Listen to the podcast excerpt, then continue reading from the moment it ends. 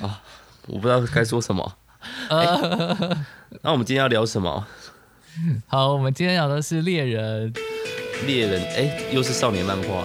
对啊，又是少年漫画。阳刚气是不是太重了一点？有人抱怨、欸。哦，真的吗？也没有，其实就是那个 Summer 那边在抱怨说，为什么没有聊那个女生一点的少女漫画？是，是我的室友在抱怨。我们可以下一次来谈一下，谈一下猎人的作者的老婆的作品。哦，美少女战士吗？这个好像不错，而且集数其实没有很多，但是它衍生作蛮多的。对啊，真的很多哎。对啊，最近 Twitter 上面还是哪里上面就有一张越野兔的画面，然后被各个 Twitter 翻画，然后没错，重新再炒起来一一波热波热热潮。对，而且我觉得单纯论作品知名度的话，富坚的老婆应该是比他有名的多。你说在哦哦，在一般人的范围之内，嗯，而且这也是那个亚洲区啊。如果是国外的话，可能更更明显。听过法国很红，哦、美少女战士哦，是啊是啊，是法国还是法国啊？好，算了，不呃，决定不要去探究太多发音的问题，不然就很麻烦。好，我我我觉得对我来说。呃，谈这些少女漫画，感觉是有一种补足童年的感觉吧？什么意思？就是我小时候几乎是没有在看漫画的。哦，多小的时候啊？就呃，这样说好了，我从来没有买过任何一本漫画，我家也从来没有出现过任何一本，呃，甚至是合集，包含《少年周刊》这种，从来没有出现过。什么没有？因为我家里漫画很多嘛，但我也不是因 因为我爸允许我买，只是我我爸也会撕我漫画啊。国中之外，高中什么什么？真的假的？我以量取胜，你撕一本不够，哦、撕十本够了吧？什么？所以就是，而且我们家那时候是全家人，我包括两个妹妹都一起买，嗯嗯嗯，所以大概。我连我大学的时候，因为出去嘛，然后出去外面住，然后比较有在估计买漫画量。大学待一个月，我就会花上千块在买漫画，就至少十本以上的漫画。嗯、呃，对，真的了不起。嗯，也没有啊，那个东西就是可以买两台到三台机车这样子，也还好哦。其实觉得现在长大以后，觉得这个钱跟一台汽车比起来，嗯，少了。跟小孩比起来呢？跟小孩比起来。因为小孩的账主要不是从这边流出去的，是那个室友那边会流出去那个账。室友，好好，对，所以我其实有点不太确定小孩到底买的东西，但是小孩东西单价来说真的不算便宜，他的书都是一本就是青年漫画的精装版的价格。哦，但因为对，因为现在漫画很喜欢，就是漫画其实本身不赚钱，卖周边比较赚钱啊。呃、嗯，或者是需要这些精装版来刺激它的销量，呃，因为现在太多电子版了，很多。呃，对啊，对啊，对啊。好，那我们先来放个主题曲，来开始聊一下猎人吧。好。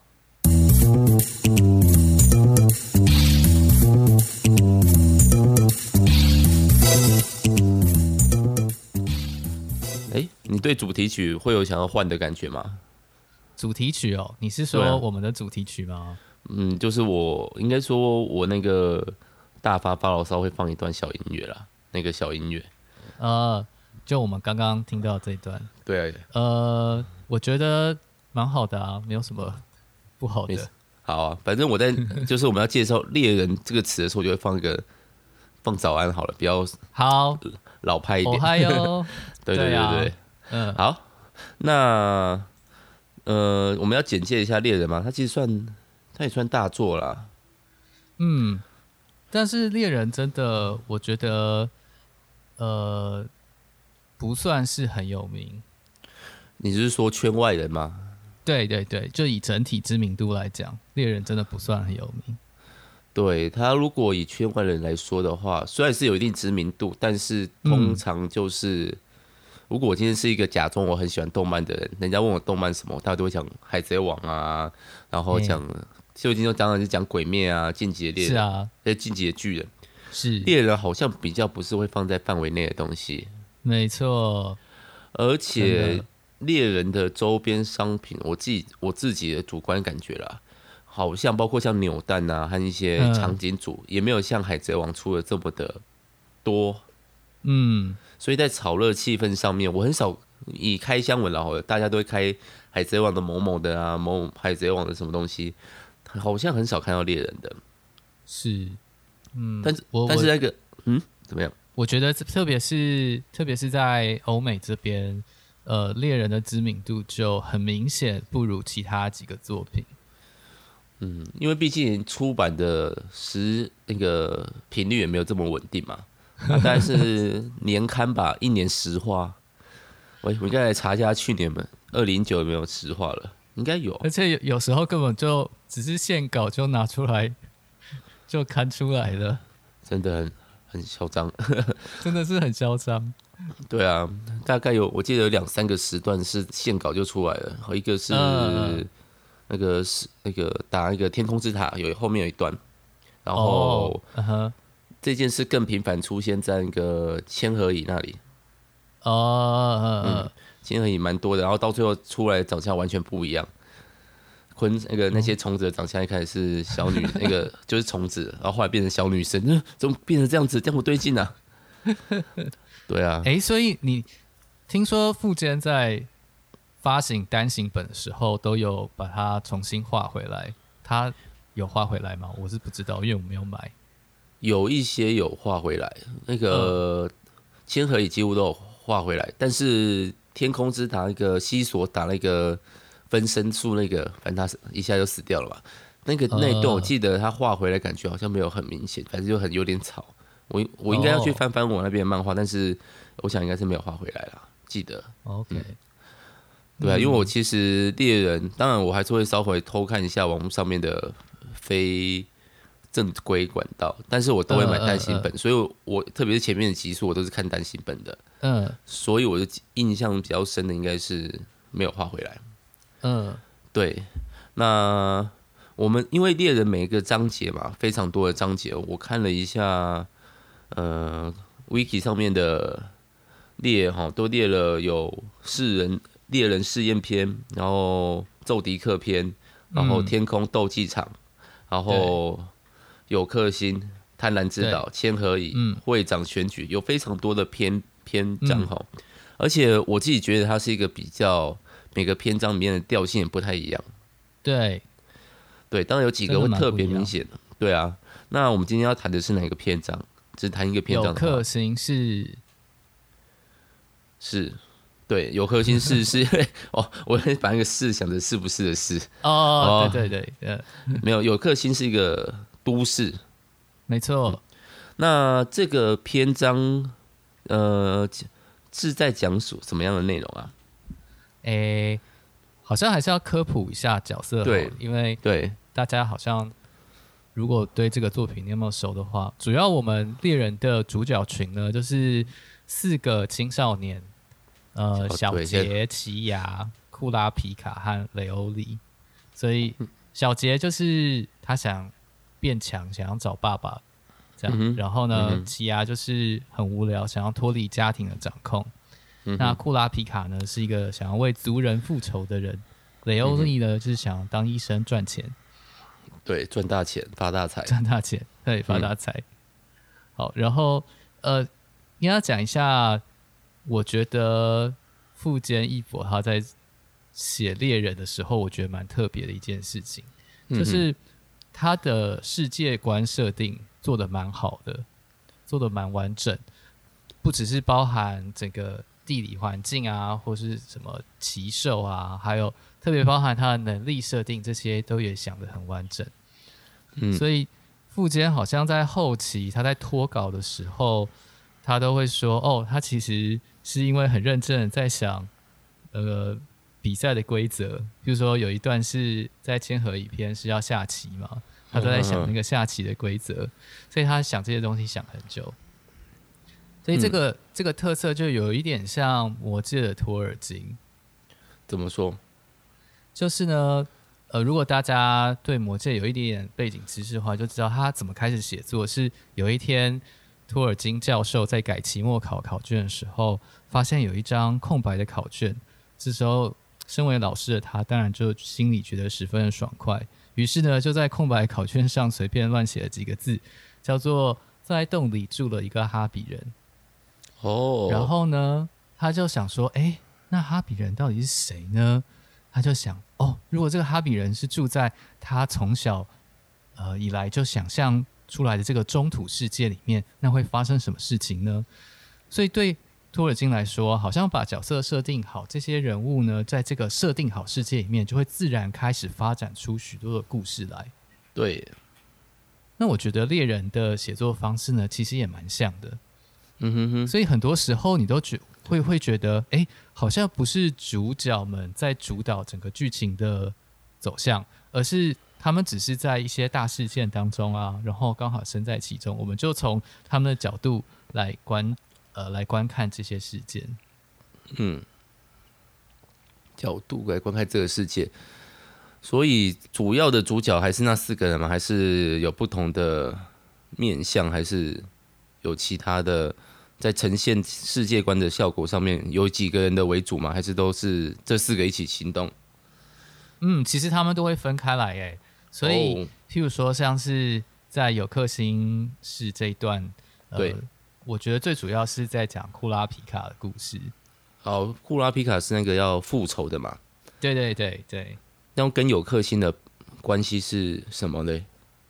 哦，那在有克星市呢，就是呃，他们几个人之前呢去参加猎人考试啊，考完试之后，哎，大家都考上了哈。考完之后呢，就说那我们在九月的时候呢，要在有克星市见面。那呃，因为那个时候有很多事情发生哈，就是呢，因为有拍卖会，那拍卖会呢，嗯、这时候就会有一个一群盗贼来到这个地方，这些盗贼叫做幻影旅团。哦，那嗯，幻影旅团跟这些人跟我们的主角有什么关系呢？就是库拉皮卡的族人，他们在生气的时候眼睛就会变成红色。那幻影旅团就对这个红色眼睛非常的感兴趣，于是就去把库拉皮卡族人都杀掉，然后呢就获得红色的眼睛，然后变成非常高价的商品。所以一方面呢，幻影旅团会出现在拍卖会想要偷东西；另外一方面呢，这个红色的眼睛呢也可能成为拍卖品，哈，出现在有克星式的拍卖会上面。红色眼睛听起来其实蛮中二的，我生气了哦，眼睛变红，哇，这真的是呃，还蛮直观的设定。富坚真的是很会塑造中二的帅气角色，像他上一座那个悠游白书，可能是很比较多人的一个同时回忆哦。飞、呃、影就是一个中二始祖，真的哎，我在看的时候就觉得这哪来的不良少年啊？你说飞影吗？没有哦，我说优助啊，优助哦，优助也是不良少年 哦，是啊，他是啊，飞影是，我、哦、右手有条龙，哇、哦，这真的是太中二了，中二到潮到不行啊。OK，所以呃，库阿比卡是为了追捕他的灭族的凶手，然后来到有克星市。那小杰跟奇亚他们比较是一组嘛，他们是来有克星也要买其他东西嘛。嗯，他们是想要买《贪婪之岛》这个游戏哦，所以《贪婪之岛》为什么要买《贪婪之岛》？主要就是小杰爸爸就留了那个《贪婪之岛》的资料卡给他们，嗯、所以呃，小杰就自我就自己解读说，哦，一定是他想要我去这个游戏里面去寻找、哦、可以找到爸爸的线索。OK，所以有克星里面大概有两条主轴嘛，一个是在拍卖会，就是要买东西。也可能库拉比卡买眼睛，然后或者是小杰要买他爸爸创造的《贪婪之岛》这个游戏。没错，我记得他那个游戏非常高价，上亿是不是啊？嗯、没错。那游戏那个在故事中的币值好像蛮接近日币的，我记哦，真的吗？对，好像其实就是日币，所以大概那个东西要两三亿的台币，呃，原价了。然后在拍卖会当中会被炒得更高。好，啊、另外。另外一方面就是库拉皮卡要复仇嘛，他就是对啊，要对幻影旅团复仇。没错、嗯。那你觉得这个篇章有克星这个篇章，你为什么？因为我们其实有讨论说，呃，大家喜欢猎人的哪个篇章？因为嗯，喷喷这边就是最喜欢有克星嘛。对，有克星稍微超过千和一点，但千和也是蛮棒的。对，我是蛮喜欢千和乙的。那你为什么喜欢有克星？其实应该是跟私人的关系比较有关，就是要讲点自己的故事来讲一下。哦嗯、因为猎人算是少数我自己在学生时代有认真看过的动漫。对，那这个环境是什么呢？就是在高三准备要准备职考之前啊，那时候就跟几个朋友，我们就跑去他在呃淡水红树林有一个房子，我们就几个人好像就住在那边闭关这样，其实也有一点像度假，呵呵，但是就也没有什么其他事情可以做，就是念书。嗯，然后那时候。呃的行程就是白天就是念书，然后傍晚就会去运动，然后运动回来呢就是看猎人。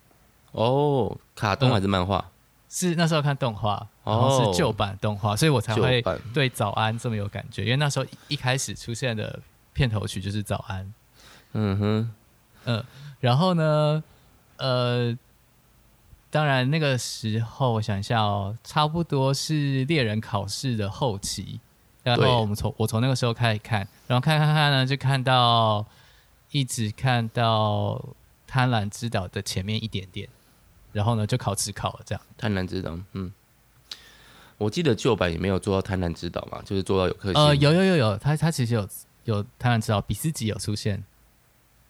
对，哦，呃、比斯吉有出现。现在看看时间，那个其实猎人这一部漫画已经是很老的漫画、欸。他已经连载了二十年，一九九八至今，所以它是一个非常老的漫画。然后刚刚培恩讲的旧版的动画是一九九九年到二零零一年，两、嗯、年的时间哈。然后当然有新版，新版是二零一一年，就哦，终于没有超过十年前了哈。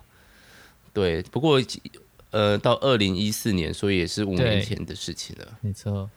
对，但是他后面因为我们刚刚讲到那个富坚义博，就是常常的脱稿，不能说脱稿了，就是对脱稿，就是脱稿，然后有中断连载，对，对，就是脱稿，没有办法帮那个，甚至某一话，因为大概隔一两年，那那一话二二六九还是二九一啊，忘记了，就变成网络上面的一个梗，就是哦，不提多少，或者叫孙子烧给我这件事情，嗯，好。那你当时的，所以那是你的高中回忆是吗？而且，呃，不知道为什么哈，就是是不知道是不是看猎人让我觉得有心神不宁的感觉，还是因为太太好看了，所以就常常把心思放在上面，以至于呢，我在考职考的时候就呃就有一整面的题目忘记写。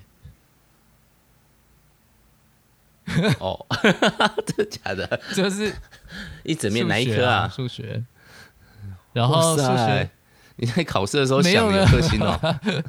我这可能是间接原因，可能间接原因哦。对，然后，然后后来呢？对，没考好，我就少了十二分吧，就是掉了四个志愿之类的。然后所以考上哪里？台大会计系。哦，是哦，原本真的没考好，哎、欸，原本原本真的可以上法律系哦。你想读法律？对啊，我也不知道啊，所以这个都是事后再说。哦，顶尖高中的烦恼。哎、欸，我跟你考头一份考卷，我都没有这种烦恼。哎，我我有可能有一面没写，但我不是因为那个心神不宁，因为不会写嘛。哦，考不好，所以我上了台大的会计。哦，好，没问题，我们先不要那个这个。好，那你觉得这个有克星的有趣的地方是什么？我觉得猎人一直在做一件事情，就是虽然他的主角可能不会让你觉得他的设定有一些呃很奇怪的地方，甚至他可能呃会让你想起很多自己之前看过的少年动漫。嗯、呃，所以某种程度上。我觉得富坚他在做的事情是，他想要去翻新，或者是想突破少年动漫呃这个类别。嗯，所以所以我们就会发现在，在在很很多地方会有一些出人意表的发展。譬如说，我印象很深刻，就是库拉皮卡他去面试担任黑道家族的保镖，然后呢，嗯，为了要去，对对对，为了去拍卖会，然后他就结识了这些其他同样是保镖人嘛。那富坚还花了一些时间去介绍这些人的能力到底是什么。然后等到拍卖会开始的时候啊，结果发现，哎，他们当中几个人就这么不声不响的就被幻影旅团的人干掉了。哦，以为很有一篇一番作为。通常，因为那个 Jump 就是少年漫画的那个，呃，有一个三大元素，就是友情、努力，还有胜利。然后这三个对，有都在这里都没有出现了。有人就会开玩笑啊，Jump 只要结识了主角，基本上就不会死。对，或靠近主角点。如果你会死，你就是哦剧情要素。你要让主角变强了，所以绝对不能进入自己的回忆篇，免得开始准备立旗死掉哈。但是这一些就本来以为是一群新的角色，结果立刻就被杀光光。哦，真的是一个嗯，蛮潮不是啊？很很反套路的部分，嗯、而且嗯，我自己也觉得有嗯哦，你先说。而且我觉得他对幻影旅团就是。呃，我们一开始所认为的反派的描写也很深刻，就是这些人能力啊，然后这些人的情谊，然后这些人就是非常的信任彼此，哦，然后好像把这个抢劫啊，还有杀人这件事情，就是当成是呃很平稀松平常的的一件事，这些都让人觉得很惊讶。哦。反正透露出一种侠盗气质嘛，呃、对，就是一个迷人的，就是会让你觉得哇，天啊，好可怕！但是又觉得他们又不会离你很遥远，哦，有血有肉的感觉。嗯，我自己比较觉得在有克星里面有趣的是，那个就像你刚刚讲的，其实他的主角小杰，他设定的东西蛮。大众或一般的就是热血，嗯、看看重朋友，为了朋友不顾一切，嗯、然后也可以同理对方感受，很快跟人家交朋友，这些都是一般的动画里面主角的个性。嗯、对，但是我觉得有趣的是有克星，因为它整个调性比较黑暗一点，毕、嗯、竟它是它有一半的部分，甚至到中间有一段是几乎都是围绕在呃复那个库拉皮卡的复仇这件事情上面。嗯嗯嗯这时候。就有剧中的另外一个角色提出了那个小杰的个性，或是这种主角个性的一个负面点。当你的反派他们也有看重友情的部分，那你怎么样去面对这件事情？嗯，这是一个非常好的问题。对啊，我觉得是。对，当然在这一集里面，其实在这个篇章里面，我我觉得富坚义博没有去处理掉这件事，他只把这个问题丢出来丢出来。对，然后。其实这也是对于少年漫画一个反思吧。嗯、正邪两两派的言论，当然塑造角色或是让观众有一种同情，那不不能说同情，一个共鸣感，嗯、是一个很比较方便的东西。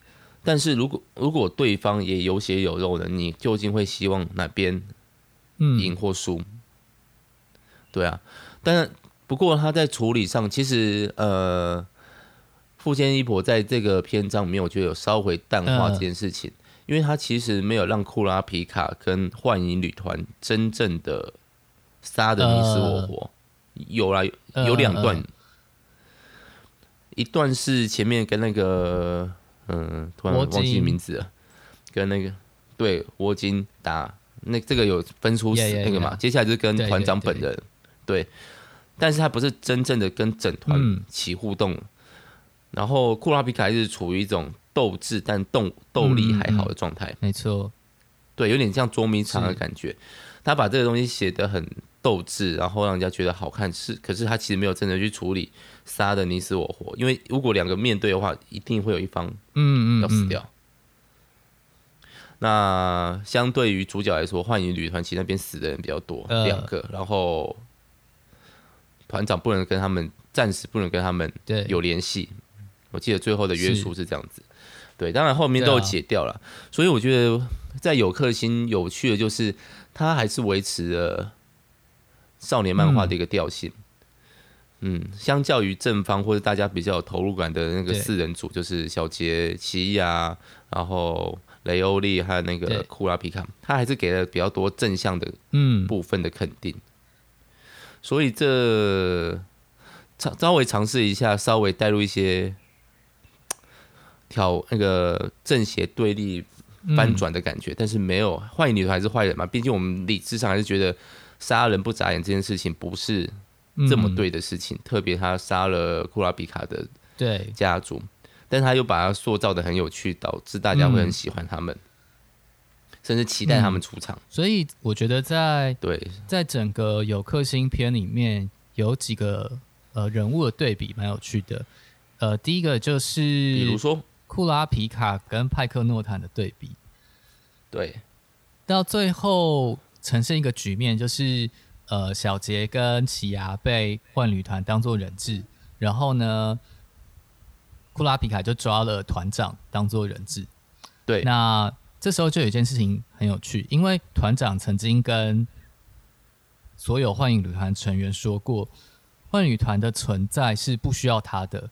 所以，如果有一天他死掉的话，嗯、呃，他们不需要去顾念他，就是选出下一个团长，呃，然后这个幻幻影旅团可以继续下去。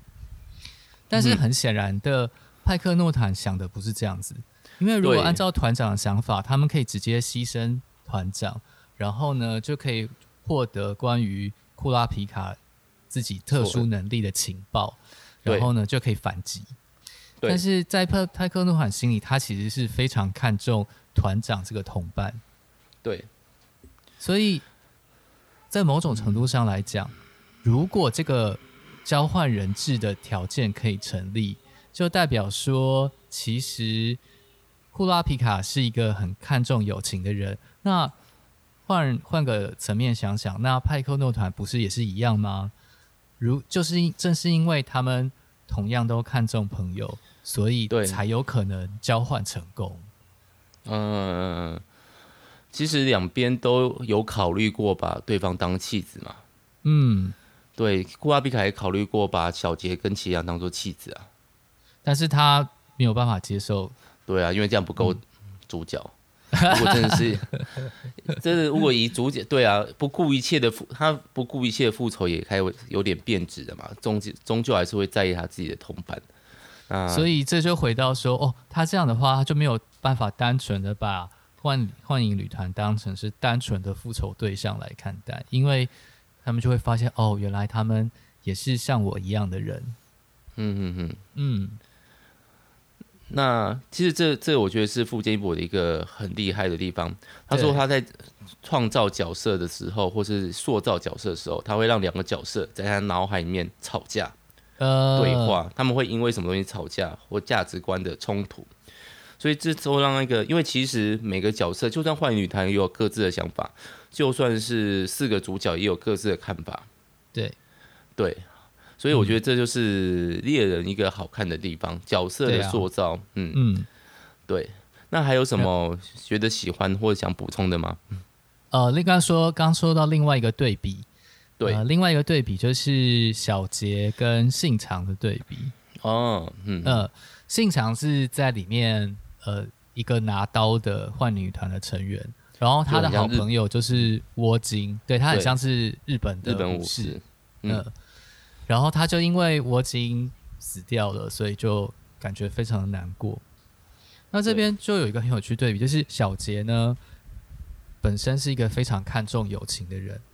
对从某种程度上来讲，他可以为了朋友去做任何的事情，嗯哼，甚至是不好的事情。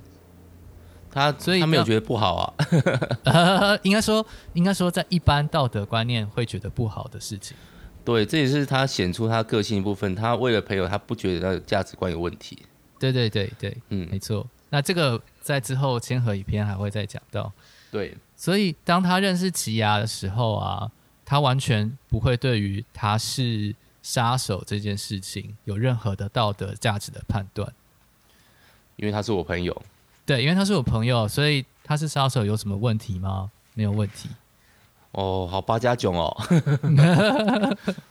当然，从一个正面的程度的层面来看，你就会觉得哇，他真的是非常有包容力，可能会让你想到鲁夫那种感觉哦。嗯、那非常有包容力，但是从一个坏的层面来讲的话，就是呃，那就代表说，其实。你没有任何的道德判断诶，你就是你的唯一道德判断就是朋友。对，有关系就没关系嘛。嘿，所以呃，信长呢，就是在幻旅团这个里面这个角色，就是像小杰一样单纯，然后呢又信任朋友的人。对，那这也就是说，其实小杰有可能会变成幻影旅团的一员喽。不行，因为他是我朋友的仇人。哎，对对对，但是如果今天小杰去考呃猎人考试的时候，他认识的人不是奇牙，而是幻影旅团的某一个人，哎，他真的有可能会变成幻影旅团的一个人。应该会，他可能跟倭金处的很好。对，哎，对啊，嗯，没错，对啊，这就是猎人的有很多的。义父嘛，假如的状态，嗯、而且的确，因为他个性强烈到让你可以思考这些可能性，然后又不会偏离主轴。嗯、我觉得这是富坚的一个很强的部分。是，嗯，好，还有吗？还好，没有，因为也差，嗯、哦，也差不多。没有，你可以讲，对啊，因为三十分钟了。哦，嗯、好，今天蛮久的，可以还是可以啊。如果你觉得还有不错的地方，还是可以讲讲。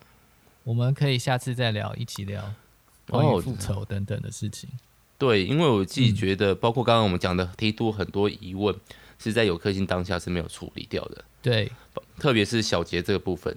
嗯，那很多是在我更喜欢的篇章千和一篇。嗯，因为我觉得这个他把那个，比如说像复仇，比如说像呃。小杰的人格塑造负面的部分，他就拉高一个层次去谈这些东西。嗯嗯嗯、我自己觉得啦，当然，因为在一个千和影片的时候，有很多的脱稿，然后强度 其实强那个强度有点坏掉。